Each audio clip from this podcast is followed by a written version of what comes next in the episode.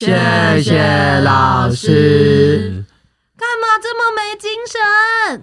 哼，你有当过学生吗？哎，你有当过老师吗？嗨，你现在收听的节目是《哎，你有当过老师吗？》这里是由一群有现场教学经验，目前在不同场域持续发挥影响力且关心教育的人所开设的频道。欢迎你与我们一同练习教育大小事。我是第二集的负责主持人安杰。教育及生活，教育并不是只有特定的场域才会出现的情境，而是我们时时刻刻出现在生活中的状态流动。今天将与你分享及思考成长型思维的影响及刻意练习的重要性。对于每个人而言，我相信都是非常受用的能力哦。那今天的节目很荣幸能邀请到目前在城市基金会，同时也是现今实验小学数量最多的 KISS 体制中，由现场教师转换成超级品格讲师及课程设计师的胡英老师 Angel。大家好。Angel 今天会跟我们分享成长型思维的要点之外，也会根据我们生活常见的思维疑惑进行解答回应哦。那接下来我就把时间交放给 Angel。Hello，大家好，我是胡英。然后从去年九月开始加入基金会，发展品格教育的线上课程，目的是希望全国的老师可以不受时间地点限制，都可以学习怎么样在自己的教室里面去帮助孩子锻炼品格。那从去年九月到今年，我已经带了超过二十场的讲座跟工作坊，协助公司立的教育组织发展品格教育。那我今年的目标是要陪伴六个 KISS 学校，总共约三十位老师，在现场实践品格教育。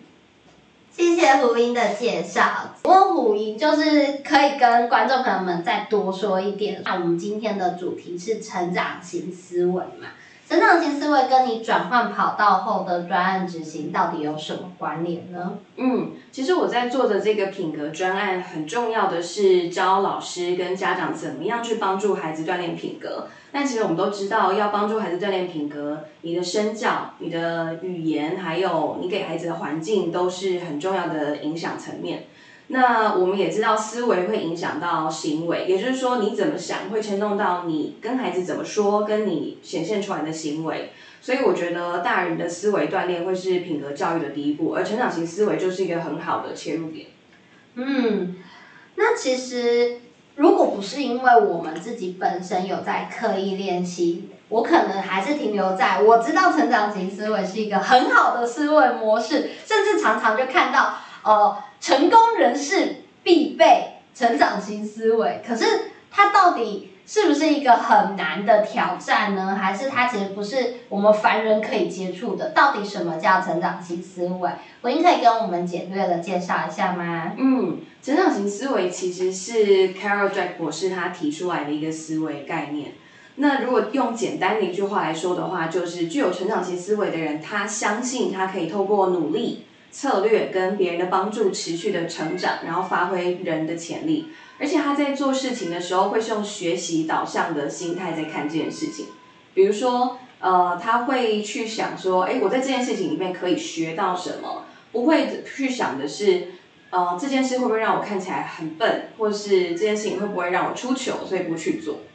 那如果大家想要更多的了解成长型思维的话，我非常推荐两本书。呃，第一本是《成长性思维学习指南》，它里面把成长型思维这件事情分成了十二个月的练习，老师跟家长可以照着这样的练习去做。那另外一本呢，就是在讲成长性思维的概念，叫做《心态制胜》，里面特别提到了伴侣关系、亲子间的爱的心态，就推荐大家如果真的对这个有兴趣的话，可以去阅读。嗯，刚刚胡云有提到的是学习导向，那如果一般我们比较常见的，可能都是什么导向的思考模式？我们一般常见学习导向的另外光谱的另外一边叫做成果导向，也就是说，我会想要让自己看起来很厉害，或者是我想要展现某种目的，但我可能不会把学习作为我要不要做这件事情或是接受挑战的一个思考点。哦，刚刚胡云讲的这段话，其实我觉得好像我有被刺到。有时候好像就是想要让自己看起来很厉害，这件事情其实也困扰我蛮久的，所以我就想要偷偷的有自己的一个私心啦，就想要第一个问题就先问胡一，我自己个人遇到的状况就是，其实有些时候我知道成长性思维它是一个很棒的练习，然后但我觉得持续这么正向的去思考它，有时候我觉得。好像假假的，就做起来也 K K，就我内心明明就超级想要去抱怨啊，而且有很多事情它也是很值得我们去抗争，表达自己的想法。那这时候我还一直要去转转念转成成长型思维，就这让我觉得很有压力，而且就觉得说我这样做真的对吗？我就有很多的疑问。那不晓得胡明这边会怎么样去思考，或者给我一些建议？我觉得大部分的人听到成长型思维的时候，可能都会有一些迷思，就是成长型思维等于正向思考。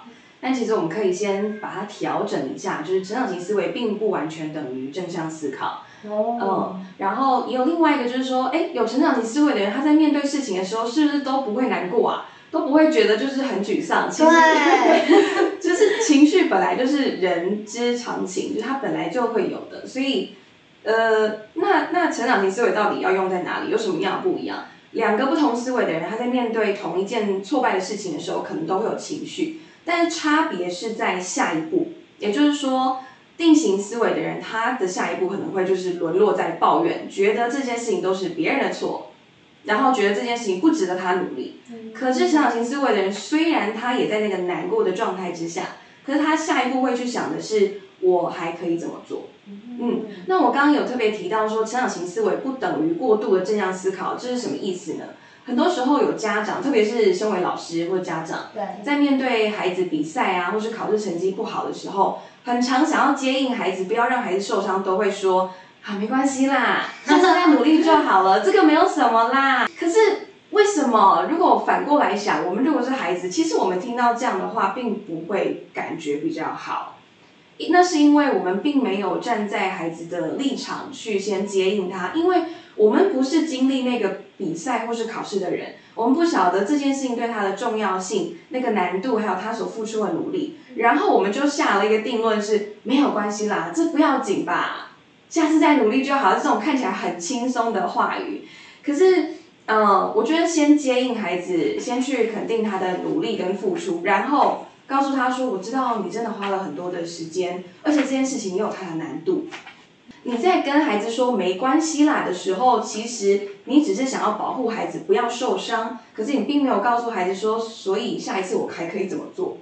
哦，对，就按照胡英这样子说，其实我们的出发点都会绝对都会是好的，嗯只是可能里面会有一些产生的一些问题，是我们可能没有真正的去同理到孩子。那刚刚也有提到的是说，我们是要肯定自己的过程中的努力，而不是好像是一个一个很乐天的心态，没关系啦。但其实真的有关系，而是我们可能真的去正视到说这个事情结束之后的下一步怎么做。那相对的固定型思维的人，他可能就会比较是停滞在原点。我们还是可以抱怨啦，只是我们真的是在想是，我真的要这样继续吗？嗯，那我接下来可以怎么做？我还可以怎么样更好？这样的成长型思维，真的才有一个 up 的感觉。针对刚刚就是安杰提到的这个抱怨，我也蛮想要在这边 add on 一些我的想法。就是为什么我们会习惯在一件事情不顺利的时候会有抱怨这个行为的产生？我觉得抱怨这件事情会帮助我们在面对某件事情不像我们想的这么顺利的时候，有一个就责的出口。嗯，那就会让我们觉得说，哎，其实我不是没有能力面对哦，而是因为其他的人事物导致这件事情不顺利，所以不是我不行，是别人造成这件事情不行。所以抱怨是把问题用自己的逻辑解释一遍，可是你没有动手解决。哦，天哪，这个现在在听的听众朋友们，有多少人被点到了这个问题呢？现在立刻反思一下。我也同意，就是安杰刚刚提到，有时候抱怨反而让我们觉得感觉很好。嗯，那个感觉很好是是什么？有时候是你的情绪上面被朋友接住了。哎，原来你也这样想哦。啊，那这种你就要想想看，当你要陷入抱怨的时候，想想看你这个抱怨到底给你的带来什么东西，可是你同时会损失什么？然后它对于你这件事情的进展有没有下一步的推进？哇，我觉得我问了一个问题给胡英，但是胡英抛了更多的问题给我们呢。那下一题的话，就是从刚刚的胡英的回应当中啊，我们就可以知道，其实有一些是我们对于成长型思维的迷失跟错误的印象。这或许就会让有些人跟安姐一样，有些时候会下意识去抗拒练习成长型思维。那么在生活当中，我该如何去觉察到自己当下到底是属于成长型思维呢，还是固定型思维？我们要如何去刻意的去练习它呢？嗯，在这边我可以提供大家有三个思考点，你可以问问自己，在那个当下你有没有这样的感觉？第一个是你会不会觉得失败让你看起来很丢脸？第二个问题是，当你看到别人的成功的时候，让你感到威胁吗？第三件事情是，你会质疑自己的价值或自己不够好吗？如果你很常有这样的感觉的话，有可能是定型思维在导引你的行为。那我们可以做的练习也是有三个可以对应回去的。第一个是，当你觉得失败让你看起来很丢脸的时候，你可以。用另外一种方向思考，是你遇到一个挑战或是挫败的时候，你要感谢这个世界，因为你的大脑会因此创造一个新的连接，帮助你去发挥更多的潜能。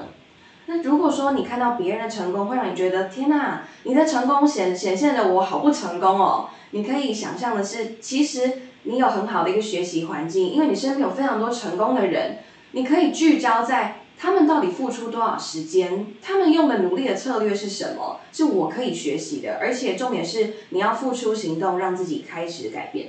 最后一个是常常怀疑自己不够好，或是没有价值。那我想要邀请你做一个我觉得有很困难，但是非常值得练习，是先丢掉那个完美主义。因为第一个你要认清，这个世界上只要是人都不是完美的。然后呢，完美主义它没有成长的空间，一百分是没有成长空间的。你要先丢掉这些事情。第二件事情就是去寻求有建设性的回应，也就是说，你可以问你信得过的人，你觉得我可以怎么样成为更好的人？透过别人的眼睛来帮助你，你才有成长的空间。嗯，但这前提也是不是说，就是你也要愿意接受别人的给的建议？嗯，那。怎么样去看待别人给的建议，好像也蛮重要的，对不对？我觉得一开始，当你真的身边有一个很棒的朋友，愿意用爱心说诚实话的时候，如果是一个不那么习惯接受建设性回忆的人，你可能会觉得，呃，一直被刺很不舒服。那个是非常理所当然的，就像你刚开始走那个那个什么健走步道，那个石头，你也会觉得脚底板很痛。可是你走走多一点的时候，也许你就会比较习惯了。所以你也可以告诉你的朋友说，其实，在听你说这些的时候，我知道这个很真实，但是我有点受不了。所以，我们那个强度可不可以慢慢调整？我相信你身边一定会有很棒的朋友，愿意慢慢调整那个强度来帮助你。哇，那想这样就是彼此的关系应该反而会因为这样更好，因为你也很坦诚的。说出你自己的感受，但是前提都是彼此的信任关系跟一个相信彼此会因为这样越来越好的一个模式。对，刚刚其实胡英有提到几个嘛，三点，第一个就是你到底是如何去看待失败这件事情的，第二个其实就是你如何去看待他人的成功，那。再来第三个是，你会质疑自己不够好吗？你的完美主义要学习把它抛掉，真的是有一些难度哎。所以胡英会在练习过程中也会有挫折的时候吗？嗯，会。我觉得刚刚安姐提到了一个是我们在练习转换思维的时候一个非常难突破点，就是我会觉得这件事情我想要立即看到效果。哦，或者是说，为什么我花了这么多时间，我还是没有办法看到？会有点沮丧。会会觉得说你不是说努力就可以了吗？其实成长型思维的另一个很大的迷失就是努力就可以帮你达到跟别人一样的效果。成长型思维要说的是努力可以帮助你去发挥个人的潜能，因为人的潜能是无限的。可是当你去期望说你付出的努力会跟他人有相同的结果的时候，它其实是一个我们也未知，然后也没有办法去做保证的事情。嗯，而且我觉得这个部分就是透过自我的觉察，发现自己其实会有可以有这些点去练习之后，会不会其实我们对别人跟别人的合作，我们也不会用自己的期望去看待别人，而是可以给跟别对方更多的弹性跟练习的空间，是不是其实彼此的关系也会因为这样子变得比较好一点？是啊，因为你没有要求自己立即一定要做到九十分，你也不会，你也同样也会不会要求其他人说，哦，你现在马上立刻就要做到九十分。就是以我呢在教育现场的教学状况，这样子听下来，其实我自己在练习的过程中，我会发现成长型思维非常重要。可是就像刚刚前面提出来的疑问，就是有时候我自己也很拉扯，就会觉得自己好像在这个部分练习的不够好，我到底怎么去帮助我的孩子，或者是说陪伴他们一起成长呢？那一天当中的选择会非常的多，无论就是对孩子我们在乎的孩子，还有他的家长，甚至是对于同事以及整个校方而言，我都期待说我自己的身教示范也能够带给周遭的人拥有成长型思维。那我们先提的就是我们在乎的孩子而言好了，我可以怎么做呢？嗯，我我来举个例子好了，因为我们很常遇到的就是说，面对孩子，他可能成绩不是我们理想的，假设考试好了，那我觉得第一件事情，从老师开始要做一个价值的厘清，因为很多时候家长跟老师都会把孩子的表现不如预期跟自己的价值画上等号，也就是说，孩子考不好等于我没有价值，或是我的专业没有被发挥，那这件事情要先厘清，把这件事情先切开去看，你会觉得后面的结好像就解开了。第二件事情是要回顾到你的信念，你有没有坚定的信念是我跟孩子都有成长的空间跟可能？因为如果没有这个相信的话，下面也不用排了，感觉这一次的考试就定生死了。哇，嗯，那第三件事情就是我们真的要进到这个思维里面去解决，以及想下一步。呃，我觉得这是可以从跟孩子一起讨论说，哎，这次的考试里面到底有多少是你的概念不清楚的，有哪一些是粗心的？那从这两个东西去切，你就可以大概知道说下一次比较适合孩子的学习策略是哪一些。嗯，了解。刚刚胡英也有点到的一个是，因为前面其实听到蛮多都是很行动的重要，但是现在在这一题里面，胡英又提到了一个是最上层的，是我们相信的是什么？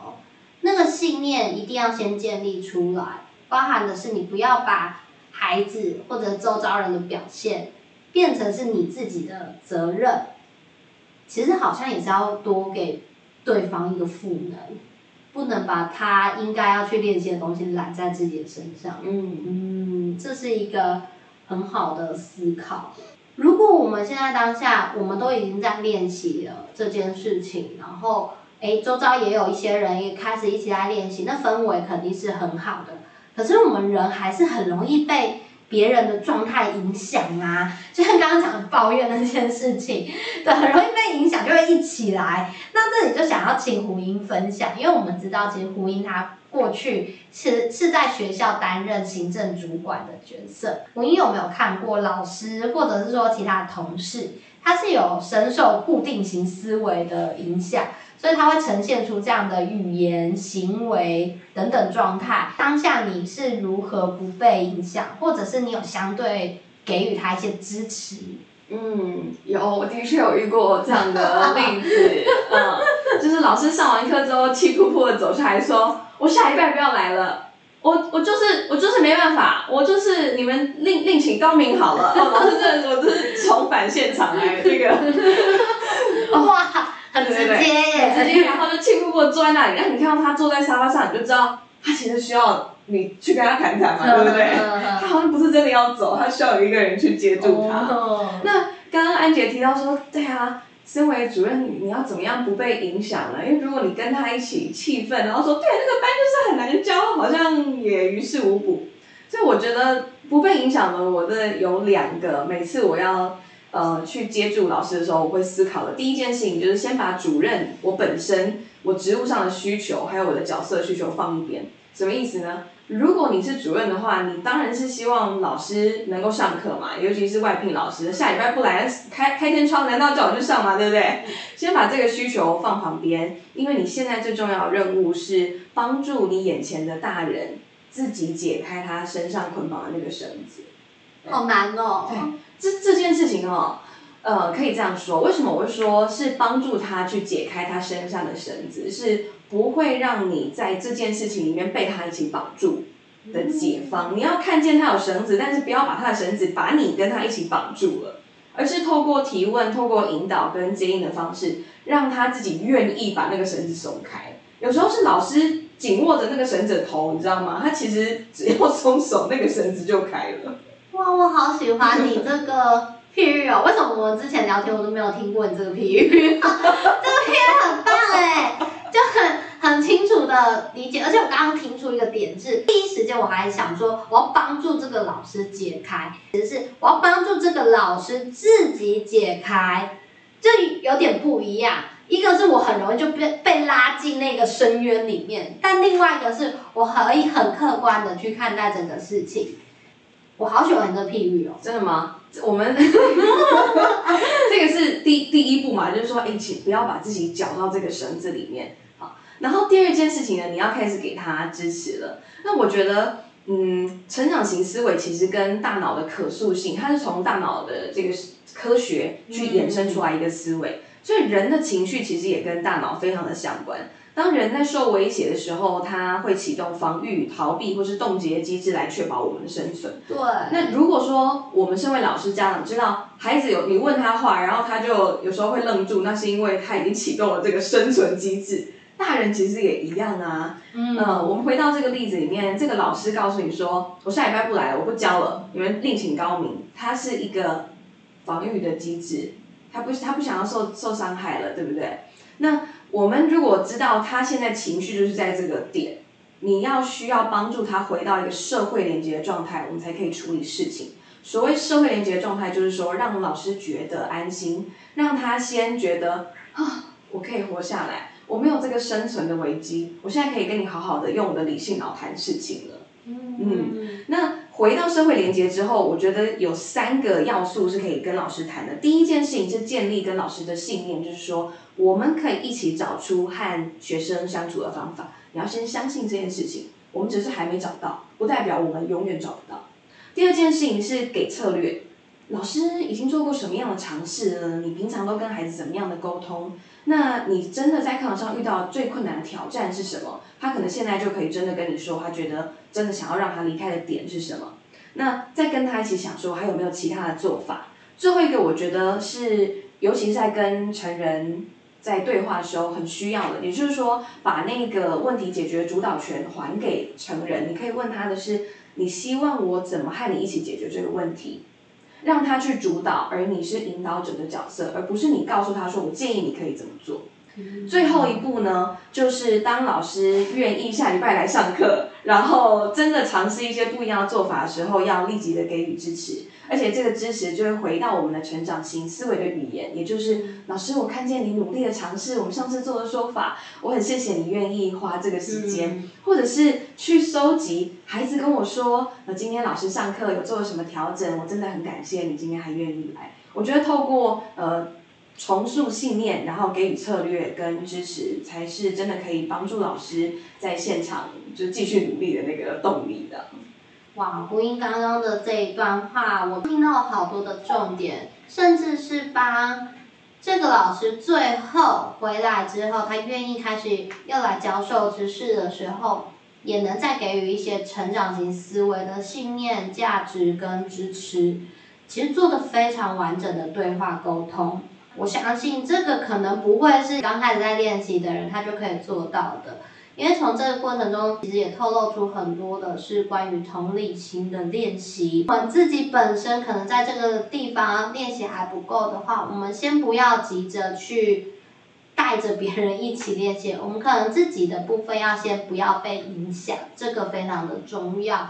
如果我是那一位老师，我真的会觉得很值得留下来。对，因为不是只有孩子是待在这里的原因嘛，同事也是啊。如果我的同事他是这样子支持我的，我觉得至少我觉我我相信我还是可以做一点什么，有一个支持的力量，它非常的强大。哇，这是一个很好的举例说明。其实我们也知道，在思维的形成过程中，家庭它绝对是影响非常大的场域。像我自己就跟我的伴侣，我们之间也是在不断的磨合彼此的价值观和我们的一些习惯。那想问问胡英，怎么看待我们的不同的思维产生的语言和行为会对伴侣关系的影响？嗯，呃，我觉得这一块非常有趣。如果大家想要看更多的话，真的可以看《心态支撑》这本书。我不是太卖书，我实在是太推荐这本书，因为它真的从很多的面向去切我们的思维啊，跟心态造成的生活上的影响。那我想要讲一下哦，就是我不知道安姐你有没有想过，呃，完美伴侣？你有想过就是心目中的白马王子，或者你期待一个完美关系应该要长什么样子吗？？A，我有我有幻想过，但是我没有这个期待，因为我自己不是完美的人，所以我就觉得我好像我不需要去期待对方，就是反正我很享受在彼此包容，然后跟彼此看见不同这个过程中，所以那个就是看韩剧、看日剧，然后或者是看一些啊哦漫画，然后会形成，但我知道我还是要脱离回到现实。就我自己的落差感好像没有很大，我顶多就会常常跟我男朋友讲说，好想谈恋爱哦。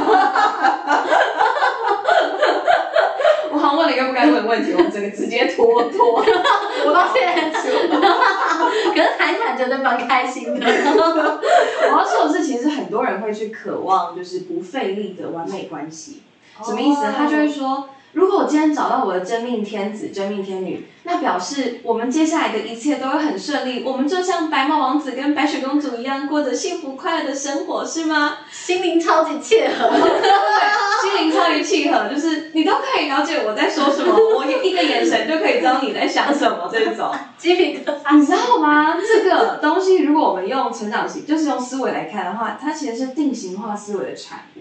是吗？是吗？对，为什么？因为。请问一下，这个这样的关系听起来毫不费力，也就是说，你不需要为你的关系付出各种努力，不是吗？那你不需要付出各种努力就想要得到的关系，不就是定型化思维所产生的东西吗？所以说，呃，如果说你的你会有这样的，像我，哎哎，可以出卖就是家模，家模很有这样的想法哈。哎，回妈妈，就是说。哎，读心术就是说你为什么都不知道我在想什么呢？那我应该知道你在想什么啊。然后有时候有一个例子，在书里面的例子，就是一个男生跟女生说：“我需要多一点空间。”这句话出来之后，女生就开始有大概十个对话框，就那个小剧场，对不对？漫画那个那个泡泡出来，就说：“哈，是不是我太烦？我是不是我太黏了？你是不是不爱我了？”然后就会有各种，就是觉得你好像知道他在说什么，你试着要去解释对方的意思。但如果你再多问一句说，你的意思是，对方会那个男生会跟你讲说，哦，我只是觉得你坐我太近了，我想说你可以坐旁边一点。误会大了。对，如果你没有多问那句去确认对方的意思，那么你就会活在你大脑的剧本里面。然后呢，然后你们关系的裂痕就出来了。你就会觉得不，这不是我完美的关心，他都不懂我在说什么，我也不懂他在说什么，他怎么会这样想的？所以读心术，我觉得读心术是在这个伴侣关系里面，如果你都是用这样的思维来想，说对方应该要理解我，我也理应要了解他在说什么的时候，是很危险的。那第二个很危险的就是说，如果你是我的伴侣的话，你应该要完全赞同我所有的观点。哇，哦，这个这个家母就蛮常出现的，就是有时候我们在这个吃这个饭桌吃早餐的时候，我们就聊到某一些事情啊，这个政治立场不一样的时候，家母就会说啊，你们都跟你爸同一国的，都没有人跟我同一国。所以从这个句话虽然是开玩笑，但你就可以知道说，哎，他好像内心有渴望说，如果大家爱他的话，应该要在看事情的观点上要跟他站同一边。但其实这样子也是定型化思维，因为你在期待对方跟你长得一模一样，或者说你期待是对方在你的期望里面长成那个样子，不是吗？对啊。哇，这个这个期望，好，我我自己是没有，但是我曾经身边的人会有这样的期待，好像也某可以在脑海中突然浮现某个声音，蛮有趣的观点呢。我之前没有想过说，原来这样其实像是我们幻想的完美情人，它其实也是一种固定化的思维。好有趣哦！可是你你家母听到可以吗？家母应该没有在听 podcast 的习惯。所以所以其实我们也可以知道说，诶，那那我们之间的彼此磨合，它其实也是一种成长的练习。嗯，对，非常好。其实像我们自己的工作啊，我们最常接触的其实就是家长。家长很常跟我讲的一句话说：“你以后就结婚就知道了啦。”到底知道什么？我很害怕。你以后结婚就知道了，婚前婚后不一样。所以我也很好奇，说那家长他们的夫妻关系跟情侣关系，他们会有不一样吗？就是他们的挑战会不同吗？嗯，我觉得最大的不同可能是孩子的出生，然后你家里出现的就是两人世界之外的一个小产物。噔噔，哎，他他的这个，我我们可能就是要再另辟一集这个亲子对话来谈谈这个挑战有多大。亲子的挑战。其实会占了这个家庭蛮大的部分。嗯，其实因为我其实跟家长们很常在聊，因为我们以孩子为中心去出发嘛，所以我们其实跟家长的接触也蛮多的。其实他们都会谈到的是说，真的自从有孩子之后，哦，很关键哦，那时间点出来了。自从有孩子之后，很多事情就变了。对，before and after 的。这个部分，我相信就是听众朋友们一定都有很多的好奇，就包含是其实不用说是家长啦，其实对老师而言，或者是说呃，对我们日常生活中我们周遭的一些孩子而言，我们常常会觉得我们的对话是不是也都会有一些对孩子的影响，所以这个部分我们在下一集将会开一个整集都在谈。成长型思维的亲子对话沟通的练习以及一些影响，那就会提出一些大家在生活中常常对老师抛出来的疑问啊，跟好奇，甚至是我们自己生活中也常常经历的，都可以把它提出来，让大家可能会有啊，没错，我们家也是这样的感觉。那今天的时间其实也差不多，感谢胡英今天跟我很精彩的对话，我觉得其实。偷偷告诉大家，胡英就住在我的家的楼上，呃，也不是我家了，我们就是一个家，我们就是一栋透天。然后他是我室友，然后我们平时的对话也蛮多的，但每一次跟他的对话都觉得很有收获。我们也不是刻意要谈一个话题，但是就是聊啊聊啊聊啊，就谈到了又谈到教育这件事情上，就呼应到我们前面讲的，教育它就是一个很生活的东西。那下一集我们就会根据成长型思维的亲子对话来分享讨论，我自己是非常的期待，也希望下一次听众朋友们呢也能准时的收听。节目到尾声，胡英有没有什么话想要跟观众朋友们说的呢？嗯，我最后想要送给大家一个礼物，就是成长型思维，它其实不只是一种说法，它是需要你起身行动的锻炼。所以邀请大家今天你就挑一件你很想做可是不擅长做的事情开始突破。然后记得告诉自己，我正在学习的路上。告诉自己在学习的路上。那我们下次再见喽，拜拜。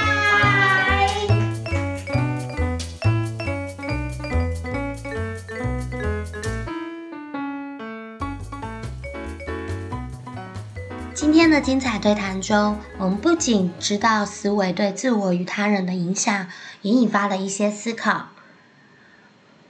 像安姐就会思考说：“我下一次到底该如何着手进行成长思维的刻意练习呢？